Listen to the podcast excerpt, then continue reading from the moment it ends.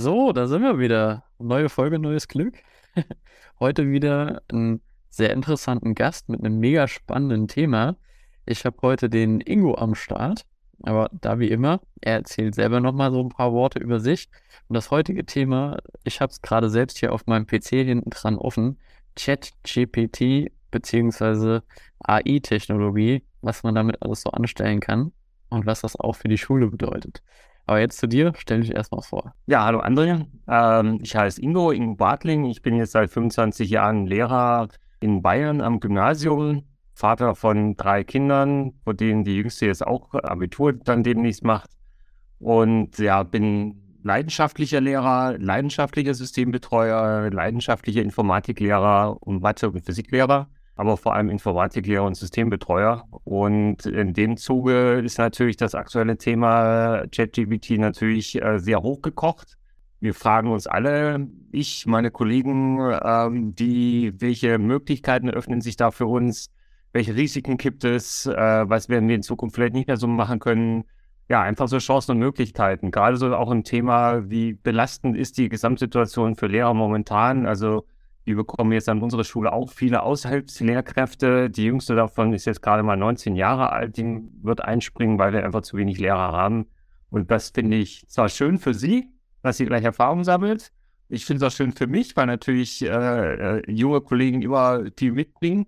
Und da finde ich es noch viel schöner, wenn es dann halt tatsächlich so eine Chance gibt wie dieses, dieses JetGBT, das uns vielleicht langfristig, jetzt aktuell noch nicht so sehr, aber langfristig tatsächlich da neue Wege öffnet und auch ein bisschen Druck für uns rauszunehmen. Ja, das, das kann es auf jeden Fall sein. Jetzt muss ich aber tatsächlich, also erstmal danke für die Vorstellung, tatsächlich nochmal einen Schritt zurückgehen. Wir können ja von uns beiden äh, direkt auf alle anderen schließen. Ähm, nicht jeder weiß vielleicht, was mit ChatGPT und sowas gemeint ist oder auch mit AI. Damit kann nicht jeder was anfangen. Ich überlasse dir die Bühne, du bist mein Gesprächspartner. Erklär doch einfach mal in deinen Worten ganz kurz und knapp, was das Ding ist, was das kann. Mhm. Und dann steigen wir im Nachgang auch in die, in die Thematik so ein bisschen ein und philosophieren mal darüber, was es so mhm. mit sich bringt, welche Chancen und Risiken ja auch für den Schulbetrieb. Ja, also ich selbst, da muss ich fast selber auch ein bisschen zurückgreifen. Ähm, ich glaube, damals, als ich angefangen habe zu studieren, war ich noch gar nicht in Bayern. Ich war damals in Kaiserslautern, wollte unbedingt ans Deutsche Forschungszentrum für Künstliche Intelligenz. Das ist dort. Mhm.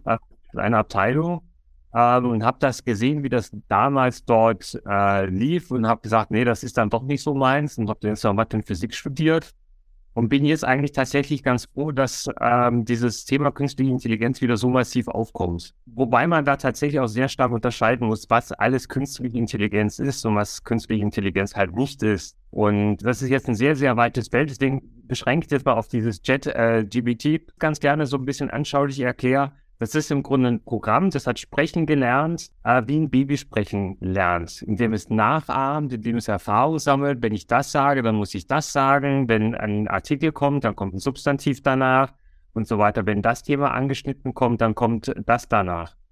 Ähm, aber es versteht im Grunde nicht, was es sagt. Es plappert einfach nur, aber es versteht inhaltlich nicht, was es sagt. Mhm. Ähm, Informatikunterricht ist das so ein bisschen, wenn ich den Begriff Bank nehme, dann kann das halt je nach Kontext sozusagen die Sitzbank sein oder halt die Bank, wo ich mein Geld hole. Und solche Zusammenhänge versteht im Grunde dieses ChatGPT nicht. Und deswegen gibt es da auch manchmal ganz merkwürdige Effekte, dass äh, die Antworten überhaupt nicht passend sind oder sogar fehlerhaft sind weil es zum Beispiel oft fehlerhaft, das hat ja schon ein Deutschkollege gesagt, also so typische Kommafehler, die wir Deutschen halt auch machen, die macht halt JetGPT dann tatsächlich auch, weil das halt aus der Erfahrung, mit der es gefüttert wurde, gelernt hat, dass man da halt eigentlich anscheinend ein Komma macht, auch wenn es grammatikalisch eigentlich falsch ist. Okay. das heißt, äh, ist im Umkehrschluss ist ja die, die Konsequenz davon, man muss das auch ein bisschen mit Vorsicht genießen. Das ist nicht diese eierlegende Wollmilchsau. So, das Ding macht jetzt alles, was ich ähm, von, dem, von dem fordere und ich muss nie wieder was tun. Nee, das genau nicht. Also das ist gerade die Herausforderung, ist genau diese, diese sogenannten Prompts zu definieren. Also was genau möchte ich von dieser KI haben?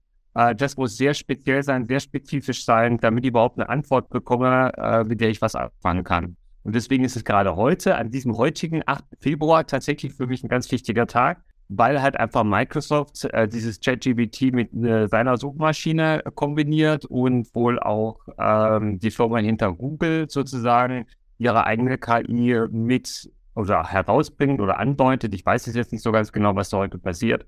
Also diese Kombination aus Suchmaschine und ja, Sprache, die dann produziert wird. Mhm. Also er kann, also dann fängt er auf einmal an, tatsächlich zu verstehen, was ich sage.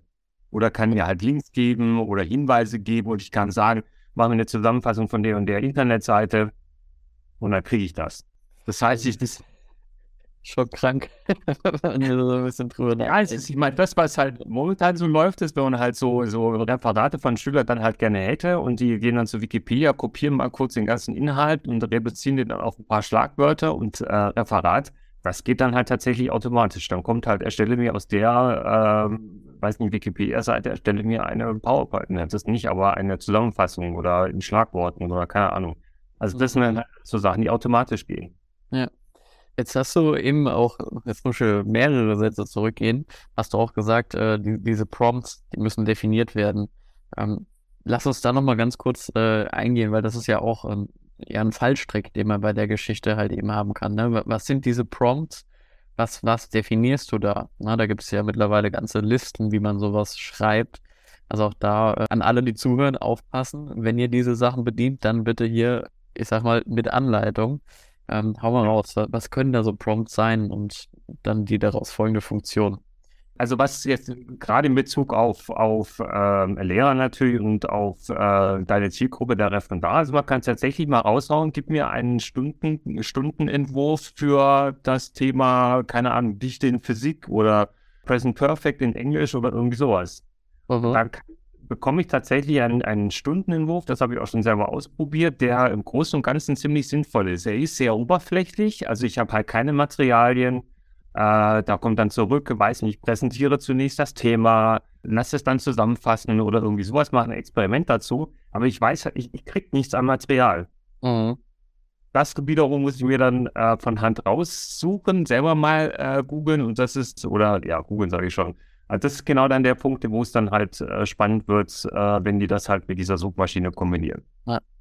Das habe ich äh, tatsächlich auch schon äh, für mich selbst rausgefunden, also jetzt auch in der Anwendung.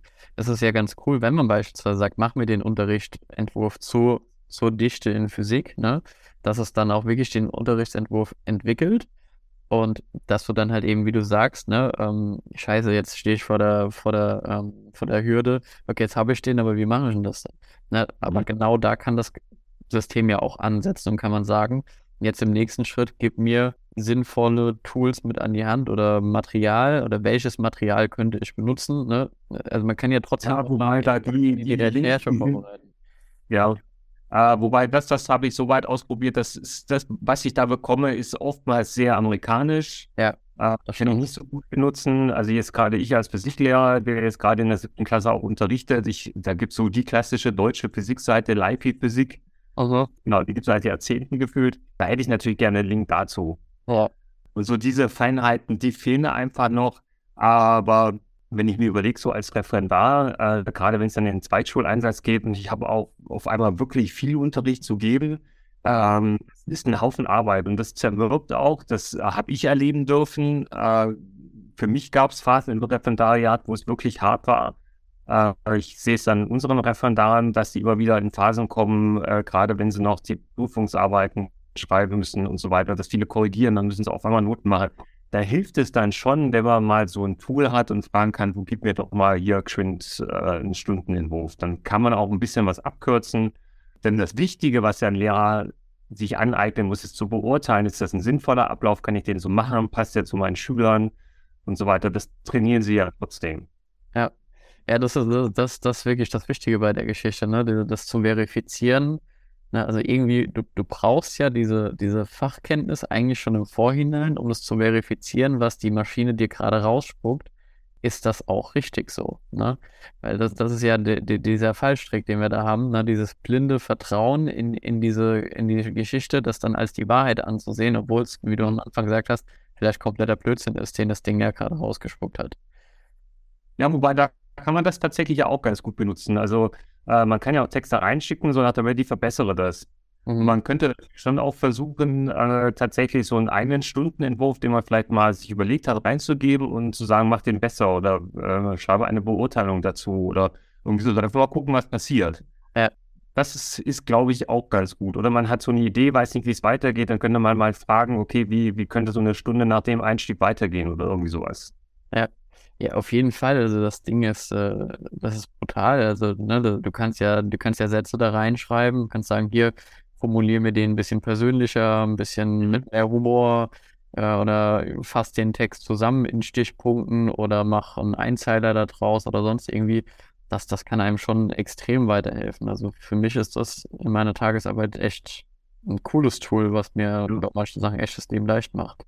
Also ich, ich habe es mit einigen äh, Fachkollegen auch ausprobiert. Also wir hatten dann, weiß nicht, schreibe mir ein Gedicht im Stile von Brecht, kam das tatsächlich raus. Es hat ein Deutschkollege dann drüber geschaut, ob das wirklich so in die Richtung von Brecht geht. Ich habe eine Kollegin, die unterrichtet Englisch, Französisch. Die braucht halt viele Prüfungstexte, um mit den Schülern entweder in Schulaufgaben oder, oder sonstigen kurze Texte zu nehmen, um Vokabeln zu üben und zu übersetzen zu lassen. Und das kann man da alles eingeben. Schreibe mir einen Text mit 150 Wörtern über das und das Thema. Ja. Und schon habe ich den Text. Also das ist wirklich optimal. Erstelle mir einen Lückentext mit äh, 20 Lücken zu dem und dem Thema. Ja. Wirklich sofort. Ich, also momentan mein Lieblingstool ist tatsächlich, erstelle mir Multiple-Choice-Fragen. Ja. Ähm, gerade wenn man halt am Anfang der Stunde vielleicht ähm, ja Noten machen muss, äh, mündlich abprüfen muss oder irgendwie sowas, dann fällt mir persönlich immer noch schwer, immer so die richtigen Fragen so äh, zu haben. Und dann ist das schon schön, wenn man sich so vorbereitet auf die nächste Stunde, gibt mir zehn Fragen zu dem und dem Thema, äh, zu der Grammatik, äh, was auch immer. Äh, das ist so die richtige Unterstützung, die ich mir halt äh, auch gewünscht habe. Auf jeden Fall. Ich habe es tatsächlich gerade jetzt äh, für mich selbst gerade mal benutzt. Ich habe einen PayPal-Account erstellt, ein Firmenkonto, und da musste ich hier so ein Formular für die US-Behörden ausfüllen. Das Ding mhm. schrift sich W8BEN-E. Ich habe mhm. das, hab das Formular angeguckt, ich habe nur Bahnhof verstanden. Ich wusste mhm. nicht, was PayPal da von mir will. Ich habe äh, hier reingeschrieben, kannst du mir helfen, das Formular auszufüllen? Das hat mhm. ein Arzt tatsächlich ein bisschen länger überlegt. Also das mhm. ist ja auch immer cool, wie lange das Ding braucht. Das hat eine halbe Minute gedauert, aber dann kam der Text rausgespuckt, Schritt für Schritt, ne? Ähm, aber ganz wichtig auch mit dem Hinweis, ähm, dass es nur eine allgemeine Anleitung ist und dass man doch bitte ähm, nochmal genauer hinschauen soll, dass äh, eventuelle Abweichungen da sind. Ne? Also, ja, das habe ich am Anfang gesagt. Also man, man darf nicht davon ausgehen, dass das, was da immer rauskommt, unbedingt ja. richtig ist. Also man muss schon wirklich aufmerksam drüber lesen, also einfach nur Copy and Paste und dann weiterverwenden. Also so wird es auch ganz lange nicht funktionieren. Ja, das, das dauert noch ein bisschen. Ja, das, wahrscheinlich sehr lange.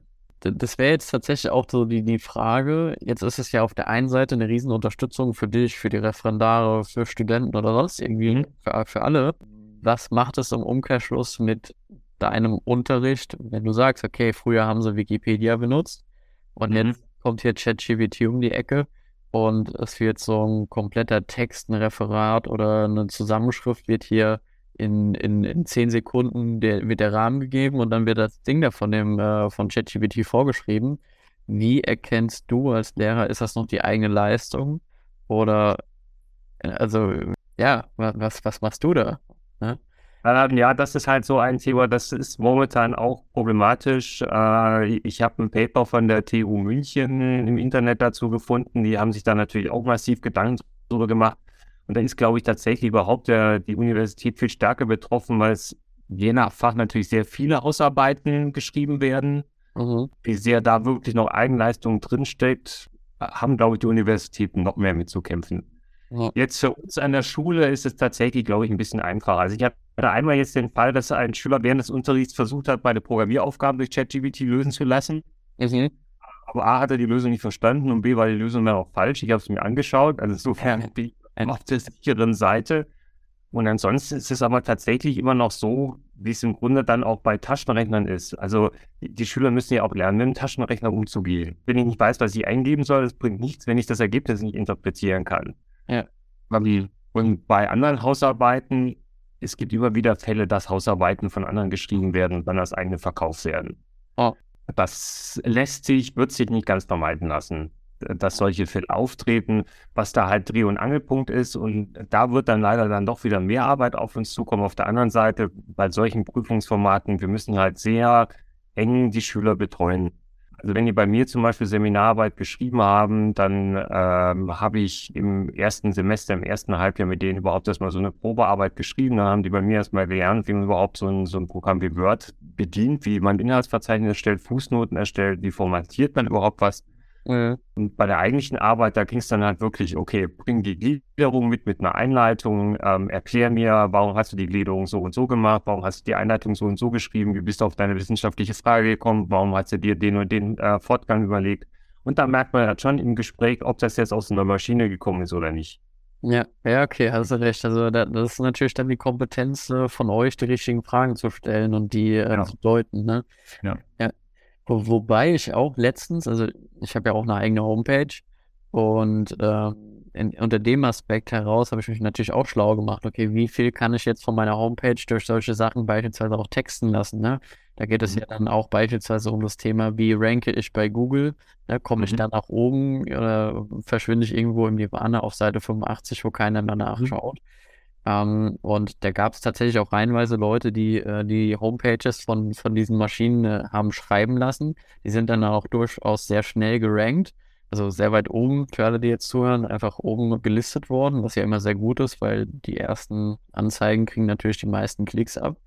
Im Nachgang wurden die dann aber extremst abgestraft, weil auch Google ja nicht pennt und die ja irgendwie, wie auch immer, weil es könnte ja auch meines Erachtens sein, dass ein Mensch so schreibt, äh, eine, eine äh, AI, künstlichen Intelligenzdetektor haben, die aus der Art und Weise, wie das geschrieben ist, das sind ja auch irgendwie nur Algorithmen, herausfinden, dass es tatsächlich von der KI und nicht von einem Mensch geschrieben wurde. Und dementsprechend äh, quasi dieser Nachweis ja, kommt, kommt nicht. Ne? Ich glaube, das ist eine Illusion, dass es wirklich irgendwie ein Programm gibt, das das mal irgendwann erkennt. Also es gibt schon eine Internetseite, da habe ich es auch schon getestet, ob so ein KI-produzierter Text wirklich wiederum von der KI erkennt, erkannt wird. Ähm, ja, geht so manchmal, je nachdem. Ich meine, ich brauche nur ein paar Fehler reinzumachen, ich brauche nur einen Satz ein bisschen abzuändern, so, da wird es schon vielleicht nicht mehr erkannt. Also, dass das so ein Katz-und-Maus-Spiel, das kann man, glaube ich, gleich aufgeben. Das ist, okay. äh, glaube ich, nicht, nicht zielführend und äh, möchte ich da auch nicht. Ähm, ansonsten aber zu dem Thema Ranking, also inzwischen habe ich persönlich das Problem, dass ich, wenn ich Thema der Stoff von meinem Unterricht suche, lande ich meistens auf meiner eigenen Internetseite. Das ist viel frustrierender. Oh, ja. Wie schlimm. Es wird sich sowieso in Zukunft ändern, dieses Ranking-Problem.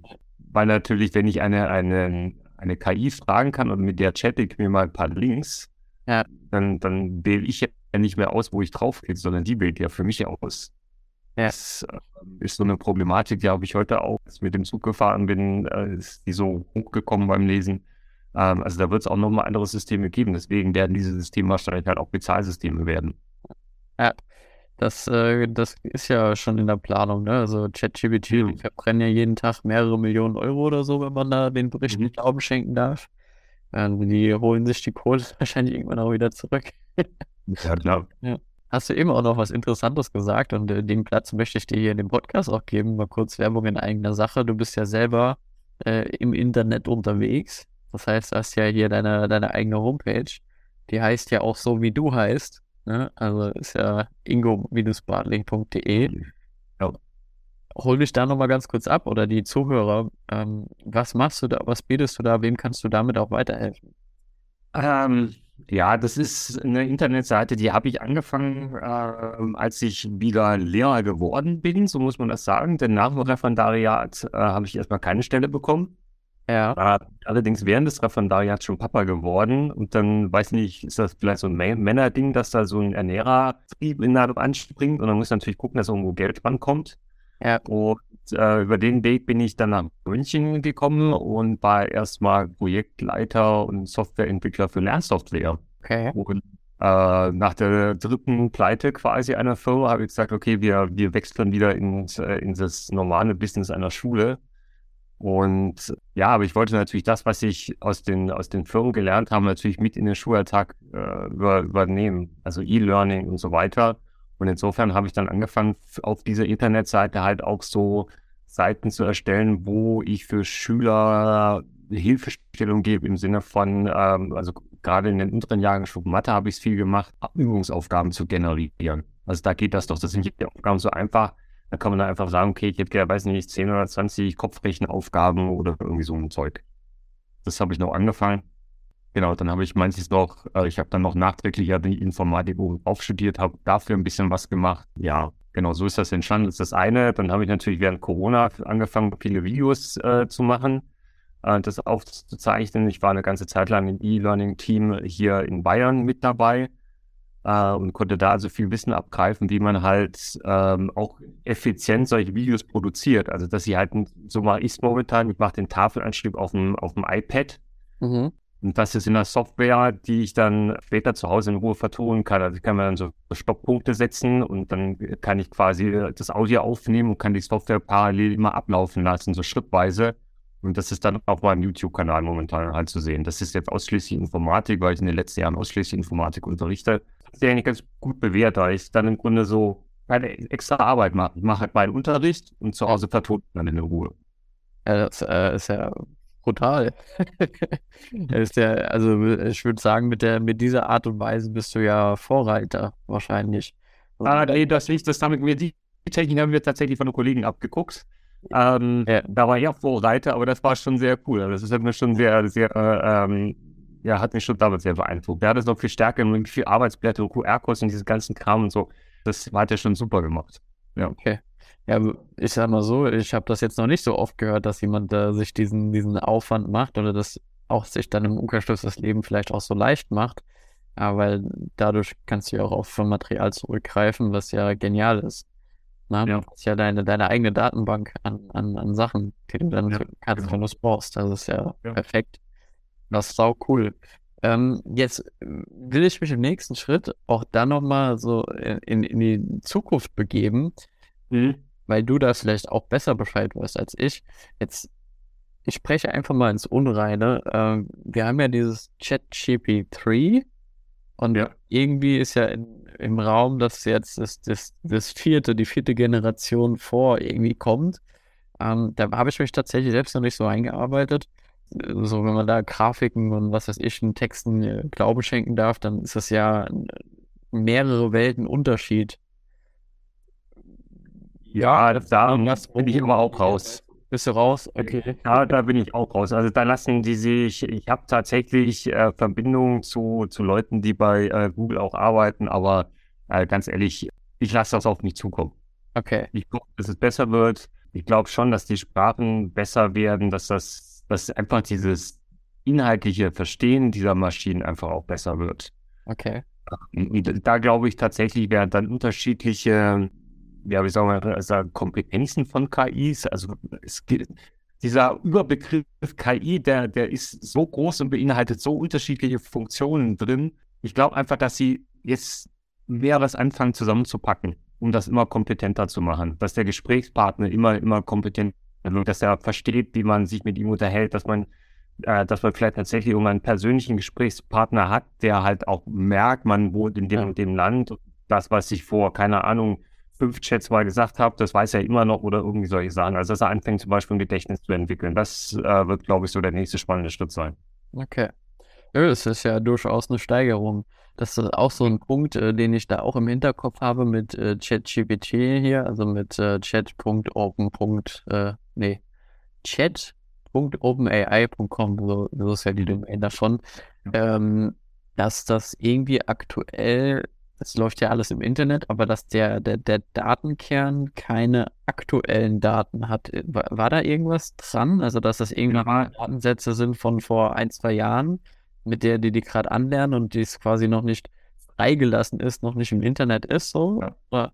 Ja, das ist halt die, die, das, der kritische Punkt bei diesen ganzen KIs, so wie die halt ähm, ihren, ihren Sprachwortschatz oder ihre Sprache überhaupt entwickeln, ist, dass sie halt mit Trainingsdaten gefüttert werden. Und dann mhm. ist halt immer die Frage, wie die halt gefüttert werden. Das ist, also deswegen haben viele große Firmen auch ihre eigenen Ethikabteilung diesbezüglich, weil je nachdem, was ich halt fütter, bekomme ich halt auch entsprechend was raus. Ja. Und die haben wahrscheinlich zu einem bestimmten Zeitpunkt einfach angefangen, bestimmte Quellen zu verwenden, die ich jetzt auch nicht kenne. Das ist ja tatsächlich mal irgendwann passiert, dass, äh, glaube ich, Microsoft so einen Chatbot mal am Start hatte, den, den viele dann spaßeshalber mit sehr rechtsradikalen äh, Sprüchen bombardiert haben. Dieser Chatbot hat das irgendwann tatsächlich, der hat dabei gelernt und war der Meinung, das ist ganz normal, dass man so spricht. Ja, ah, okay. Mal so rassistisch, dass die den vom Netz nehmen mussten. Krass. Ähm, also da muss man tatsächlich sehr, sehr aufpassen, mit was für Trainingsdaten man solche dann halt auch füttert. Ja, okay, das ist äh, sehr interessant. Das ist natürlich dann aber auch im Umkehrschluss wieder fragwürdig, ne? Wer füttert die Daten, ne? Also da kannst du ja auch ganz viel damit steuern. Ja. Also es gab, glaube ich, mal diese Diskussion, warum äh, gerade im US-amerikanischen Bereich zum ähm, Beispiel äh, Menschen mit dunkler Hautfarbe schlechter von den Kameras erkannt werden. Ja. Äh, das ist ja im Grunde auch ja, nachteilig rassistisch, wenn man so will. Und die haben ja. sich dann teilweise halt auch darauf zurückgezogen, dass sie gesagt haben, ja, das ist halt einfach, sie haben die normale Bevölkerungsverteilung genommen. Ja. Kann man sagen, ja, okay, passt. Auf der anderen Seite ist es aber ja nicht fair. Das sollte ja jeder gleich erkannt werden. Was ist jetzt richtig, was ist falsch? Und das sind dann halt Diskussionen, da bin ich auch raus. Äh, da bin ich ganz froh, dass es Menschen gibt, die sich mit solchen Problemen besser auseinandersetzen können. Aber das große Problem ist halt tatsächlich, was, was, was werden die gefüttert, woran lernen die? Ja. Wiederum auch für uns Lehrer wichtig ist, denn wir füttern unsere Schüler. Also auch wir müssen ja. überlegen, was wir den Schülern quasi mitgeben. Ja, ja Situation. Kann ich, kann ich voll verstehen. Ja, echt krasses Thema. Also vor allem mega cool, weil es äh, mich total selbst auch anspricht. Das hat mir total gut gefallen, äh, dass ich da so, so einen kompetenten äh, ja, Redepartner hatte. Gibt es von deiner Seite, weil auch hier ähm, wollen wir die Hörer immer mit kurzen, kompakten Podcasts füttern, gibt es von deiner Seite noch irgendwas, wo du sagst, das äh, willst du in Bezug auf dieses Thema heute noch loswerden? Also ich würde vor allem alle, alle angehenden Lehrer und Referendare wirklich versuchen, nutzt diese Tools. Mhm. Äh, passt bitte auf, was ihr da äh, genau benutzt. Seid offen und, und ja, seid offen euch gegenüber, was ihr einsetzt, seid aber auch den Schülern offen gegenüber, wenn sie es einsetzen. Wir sind einfach, beide Seiten lernen die ganze Zeit. Das ist, Schule ist ein Lernsystem auf beiden Seiten. Das, das würde ich so unterschreiben. Finde ich gut. gut. Dann kann ich nur sagen, danke, dass du heute mein Gesprächspartner warst zu dem echt interessanten und auch sehr aktuellen Thema. Und vielleicht hören wir dich ja nochmal. Ja, gerne, wenn du mal Gesprächsbedarf hast, sozusagen zu einem anderen Thema, Supervision oder so in der Schule. Ja, das persönliche Wohl der, der Menschen innerhalb der Schule gerne. Also mit Sicherheit. Also das ist ein riesen, riesen Thema. Da können wir sehr gerne von meiner Seite aus auch Community-Feedback würde ich jetzt einfach schon mal sagen, ja, lass uns darüber sprechen. Also sehr gerne. Das heißt, jeder, der jetzt noch zuhört, er wird wiederkommen mit diesem Thema. Und das wird auch spannend. Super. Ja. Ja, mit euch. Ja, mach's gut, André.